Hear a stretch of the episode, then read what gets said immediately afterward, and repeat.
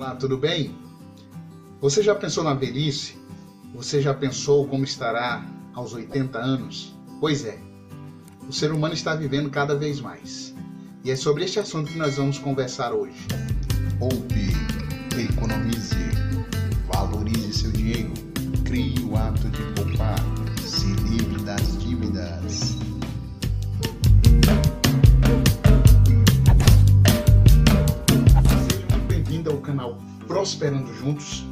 Hoje nós vamos falar sobre a velhice e para isso nós temos um convidado especial.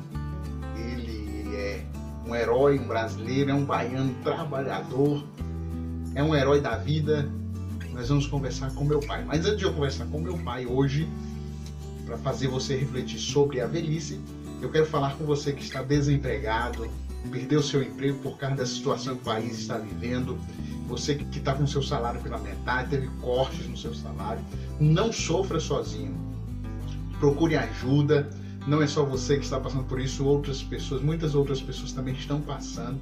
Então procure a assistência social da sua cidade, procure o CREAS ou o CRAS, procure uma instituição religiosa, enfim, procure ajuda, não sofra sozinho. Porque este momento é um momento é, atípico, então não tenha vergonha de pedir ajuda, de procurar ajuda, ok? Bom, pessoal, então vamos lá, vamos falar um pouco sobre a velhice. Segundo o site UOL, a média de vida do brasileiro hoje é de 73 anos. E aí? Parou para pensar nisso? Nós estamos vivendo cada vez mais? Então, pessoal, estou aqui com o senhor Amadeu Lima da Silva, o meu pai, conhecido aqui na cidade como Seu Lima. Tomamos todas as medidas de segurança, estamos com máscaras, então tá tudo ok, tudo certinho. Então nós vamos fazer algumas perguntas aqui para o seu Lima, justamente para fazer vocês refletirem na velhice, ok? Quantos anos o senhor tem, senhor Amadeu? Eu vou fazer 80 anos agora em outubro. Vai fazer 80 anos em outubro. Dia 9 de outubro. Hoje o senhor é aposentado e a aposentadoria do senhor é suficiente para seus gastos? Não é. Não é. Ok. Há quantos anos o senhor é aposentado? Eu aposentei em 93. 93? Então o senhor é aposentado há 27 anos. Na época que o senhor se aposentou, se fôssemos falar em questões de salários mínimos, quantos salários mínimos o senhor recebia na época? Cinco. Então olha só que diferença, pessoal. Ele se aposentou recebendo mais ou menos cinco salários mínimos da época e hoje não chega a dois salários mínimos. Então para vocês verem o como é complicado. E entra nessa questão também a questão da inflação. Por quê? 100 reais que você utilizava para comprar alguma coisa o ano passado, se você for com esses 100 reais hoje comprar as mesmas coisas que você comprava o ano passado, você não vai conseguir mais. Então, a aposentadoria não acompanhou a inflação. A aposentadoria não continuou crescendo junto com o salário mínimo. Então, é algo para a gente pensar. Então, vamos lá, seu Lima. O senhor tinha o costume de poupar desde a juventude, a infância? Assim, o que eu quero saber é se o senhor tinha um costume de guardar, de juntar um dinheiro, de deixar para uma reserva de emergência? Não. Não, não tinha, né? não. É, os pais do senhor na infância conversavam com o senhor sobre educação financeira? Não. Também não. Então aí, pessoal, muito importante nós pegarmos como exemplo e ensinarmos nossos filhos. Se o senhor pudesse voltar no tempo, o que o senhor faria diferente na vida financeira do senhor? Ia poupar. Como agora eu tô poupando. Ok, então tá vendo, pessoal? Ele deixou para poupar na, na fase adulta, já na, com a idade avançada. Então, quanto mais cedo nós começarmos, melhor é. Porque ao guardarmos, ao pouparmos, ao criarmos o hábito de poupar e investir, quando chegarmos na, na velhice, nós teremos um recurso a mais além da aposentadoria. Ok? Então espero que fique de exemplo para vocês. E como o seu Lima falou, se ele pudesse voltar no tempo e mudar alguma coisa na vida financeira, o que ele faria era poupar.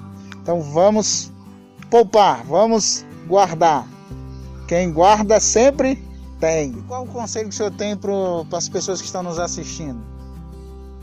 Pra poupar, né? Poupar. Pelo menos 10%. Poupar Tá. pelo menos 10%. O que É. mais? Continuar poupando, né? Isso aí, viu, pessoal? Tá aí.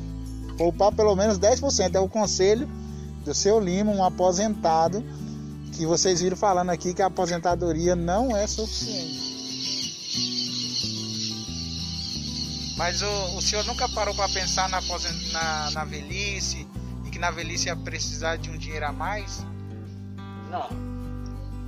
O senhor imaginou que viveria até essa idade?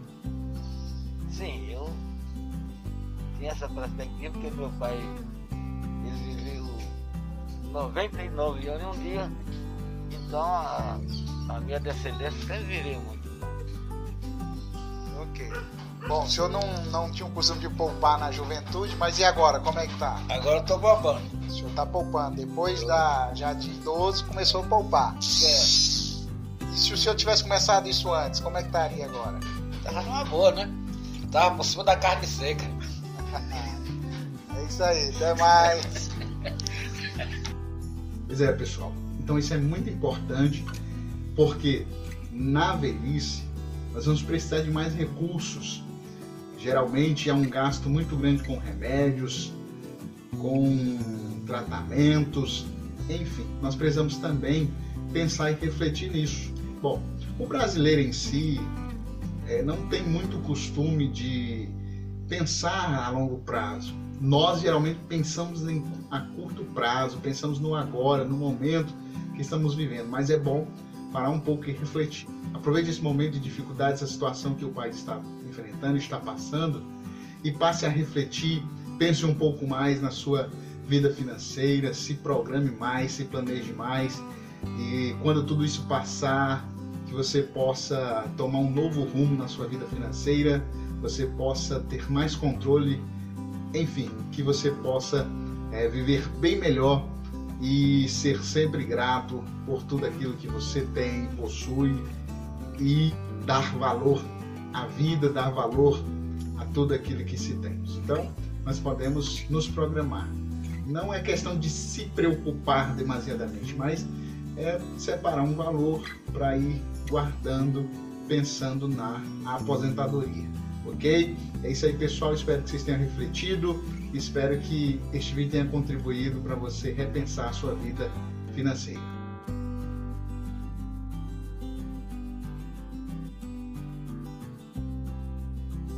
Pessoal, chegamos então à décima semana do desafio. Hoje é dia de depositar 10 reais. Aqui está meus 10 reais.